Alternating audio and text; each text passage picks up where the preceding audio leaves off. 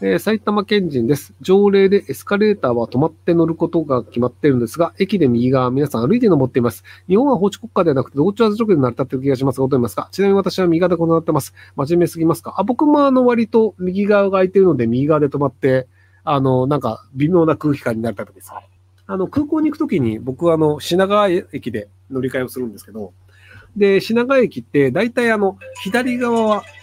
長い列になっていて、で、あの、右側が空いているっていう状態になるので、なので、あの、僕、右側に普通にこう、あの、乗って歩かないっていうのをやるんですけど、でも、あの、駅の、その書いてあるルールでは、エスカレーターでは歩かないでくださいって書いてあるんですよ。なので、あの、僕の歩き方が正解なんですよ。むしろ歩いてるやつが間違いなので、で、あの、ついでに、あの、タイトルの回収に戻りますけど、あの、今回のタイトルを、えー、正しさは人数で決めるべきかっていうのにしたんですけど、割とその日本の人って、あの、正しいかどうかを人数で決めがちなんですよね。なので、あの、じゃあ、その駅のエスカレーターは右側で止まるというのが正しいか間違ってるか。あの、駅の基準というのは駅の人がルールを決めます。なので、あの、その駅、その駅長とか、駅ごとに駅長が決めるんですけど、で、そこにエスカレーターで歩いてはいけませんと書いてある以上、右側で立ち止まってる僕の方が正しいのですよ。でも、多くの人は、右側は開けとくべきで、左側の列が進むまで待つべきであるというふうに、間違ったことを覚え込んでるんですよ。で、多数決で決まるべきものだというふうに間違って理解してるんですよ。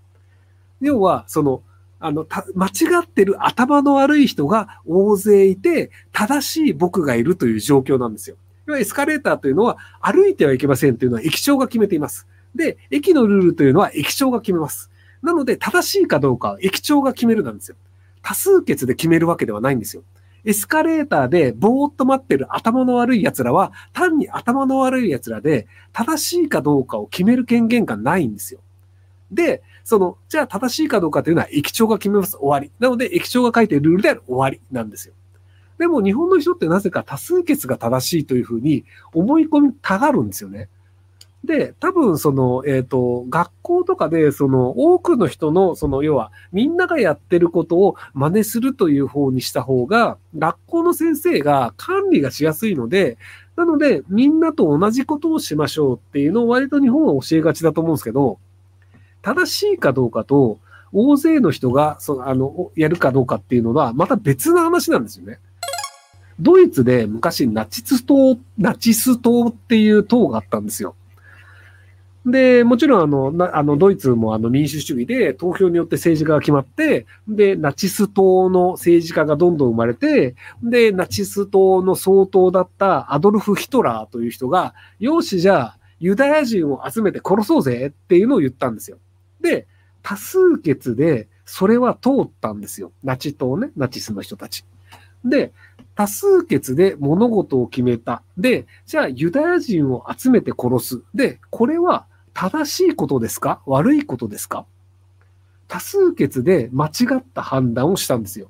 ユダヤ人であれ誰であれ集めて殺しちゃダメでしょ。で、要は多くの人が、その悪い、そのナチスのユダヤ人を集めて殺そうぜって言ったとしても、いや、悪いことだよ。それは多数決で決めたとしても悪いことだよ。っていうので、正しいことと多数決っていうのは別の話なんですよ。っていうのが割とその、あの、欧州の人たちって結構理解したんですよ。ドイツの結果。要はその、ドイツの場合って、その、多数決で決めて、多数決で正義を決めてしまった結果、そうユダヤ人の大量虐殺みたいなことをしてしまったので、その後のドイツの教育というのは、正しいと思うのであれば、どんなに多くの人が、いやいや、お前間違ってるって言ったとしても、私は正しいと信じなさいっていう教育をし始めたんですよ。要はその、あの時代のナチス党っていうのは、みんながそう言ってるから確かにそうだよねって言って流されてしまって、その、心情的には、いやいや、ユダヤ人殺すとかおかしくねって思ってたとしても、でもみんながそれやれって言ってるし、命令として偉い上司が言ってるんだから、それに従うべきだよね。で、上司の命令に従うのは当然じゃん。だから俺は悪いことをしてるなんて微塵も思わないよって言って、現場の人たちっていうのはナチスの人を殺、あそのユダヤ人を殺すっていうのをやってたんですよ。なので、その多数決だから正しいっていう考え方が危ないよねっていうのを思うんですけど、やっぱり品川駅で右側に止まる僕はおかしな人で、そのなんかあの、歩いていこうとする人たちが、その、ある種正しいと考える人っていうのは、日本人、未だに多いんですよ。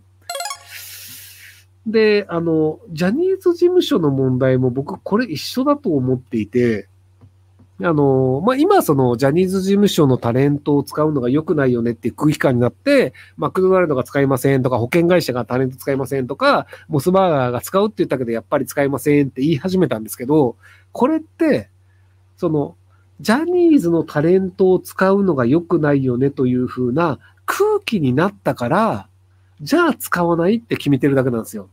本来であれば、その、えっ、ー、と、2008年かなんかに、文春が、その、ジャニーズ事務所に訴えられて、結果として、いやいや、ジャニーさん、あんた若い人に、その、性的な嫌がらせしてるじゃんっていうので、ジャニーさん自体が証言して、裁判所に認められているんですよ。なので、その時点で、いやいや、ジャニーズ事務所のタレント使うのまずいでしょ。ジャニーさんのところにお金落とすのまずいでしょ。で、その、ジャニー、そのジャ、ジャニー北川さんっていう人が、若い人たちに性行為をしてるというのを隠蔽していて見過ごしていた役員もまずいでしょっていうのは、あの時点でも言おうと思えば言えたんですよ。でも、そのテレビだったりメディアだったり、他のクリエイター、あその他のクライアントの CM クライアントも含めて、でもまあまあ、あれはもう終わったことだから、まあいいんじゃないのっていう空気を作ったんですよ。それは多数が正義を決めるから。なので裁判の判決を見たら、いやいや、明らかにジャニーさん悪いよね、なんですけど、でも裁判の判決によって正義が決まるわけではなく、皆さんの空気で決めるよねっていうのが日本なので、なので結局、ジャニーさんは性加害をし続けたんですよ。いや、僕もね、あの、あの裁判以降、性加害なくなったと思ってたんですよ。その、あの、フォーリーブスの北浩二さんとか、まあその性加害がありましたって本書いてる人がいて、で、裁判にもなって、性加害をやってましたって言って、いや、裁判所で見てもらえたからもう終わっただろうというふうに思ってたんですよ。したら、カウアンさんとかが、あれ以降もやってますみたいなのが出て、マジかよっていうので、僕驚いた側なんですよ。でも、どうやら、やっぱジャニーズ事務所の人は、それ分かってたんですよね。で、その、性加害をやった人って、ジャニーさんだけじゃないんですよ。あの、マネージャーもやってるんですよ。でその、あの、ジャニーさんの性加害の事件が大きすぎたせいで、みんなあの、その小さなニュースとして流れちゃったんですけど、ジャニーさんがやってるんだから、俺がやってもいいじゃんって言って、マネージャーで未成年の男の子に手出した人もいるんですよ。で、文春が突撃取材をして、で、それまずいでしょって言われたらちゃんと認めてるんですよ。で、そのなんか、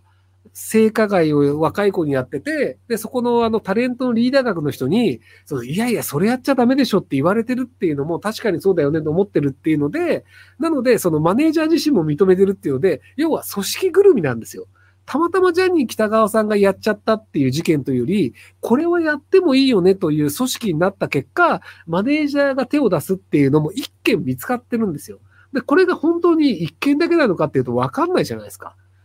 っていうのもあるので、実は組織的にそういう行為が進んでいたよねっていう中で、で、その BBC が入って、で、あの、国連のその人権委員会とかが来て、で、ジャニーズ事務所が性加害がありましたって認めて、もうジャニーズ事務所が認めた以上、性加害はあったんだよ。要はその、あの、過去の裁判でジャニーさん認めたけど、そ、それ以降はまだ未確定だったのね。あの、そうは、いや、正解受けたって言ってる人もいるけど、まあ、いるかどうかわからんよねっていうところで来て、で、ジャニーズ事務所が認めましたって、あったじゃんっていう。で、そうなると、さすがにジャニーズ事務所にお金が落とすのはまずいよねっていうので、CM タレントとして使えないよねって話になって、で、でも、ジャニーズ事務所の名前はそのまま継続しますっていうのが、すげえなと思ったんですよね。あの、まあ、ジャニーズの話を全然じゃあちょっと一回忘れてください。一回忘れていただいて、えっ、ー、と、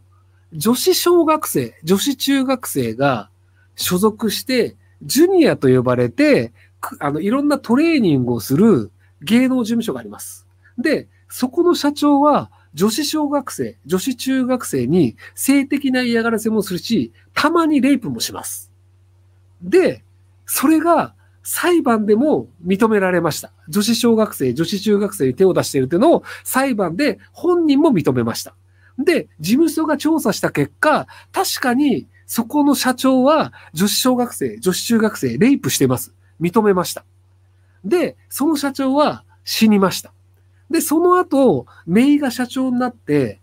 で、うちの事務所は、そのレイプ犯の名前をそのまま使い続けますって言ったら、おかしくね？だってさ、あの、レイプされた被害者の人たちは、その名前を見続けることで、ずっとダメージを受けるじゃないですか。あ、で、要はその芸能人になりたいと思って、事務所に入って、レイプされて、辞めました。でも、テレビを見るたびに、そのレイプ犯の名前の事務所のタレントが、かっこいい人かのようにずっと表現されて、で、なんかその、冠番組とかで、何々って書かれてるんですよ。いや、おかしいでしょ。だから、それ PTSD になるでしょっていうふうに普通思うじゃん。だからその、女の子だったらみんな理解するはずなんですよ。女子中学生、女子小学生がレイプされる。で、それが何の問題もなく刑事裁判にもならずに寿命を迎えました。で、その人の名前を事務所の名前にしてずっと会社が存続します。おかしいでしょでも、被害者が男の子だと、まあまあいいよねっていうのが今まで、あのね、数ヶ月前までの日本は、まあ被害者男の子だからいいんじゃないの？レイプされたもん本人望んでたんじゃないの？みたいな。有名になるためだったらレイプされるのも当然じゃない？みたいなことを言ってたんですよ。いやいや、おかしいでしょ。いくら有名になりたい女の子でも、レイプされたらダメでしょ。アウトでしょ。っていうのが、なぜか通らないっていうのが日本の空気なんですよ。だから正義というのは多数決で決めるっていうのを日本がやってるのはおかしいなと僕は思うんですけど、多分日本ってそういう国です。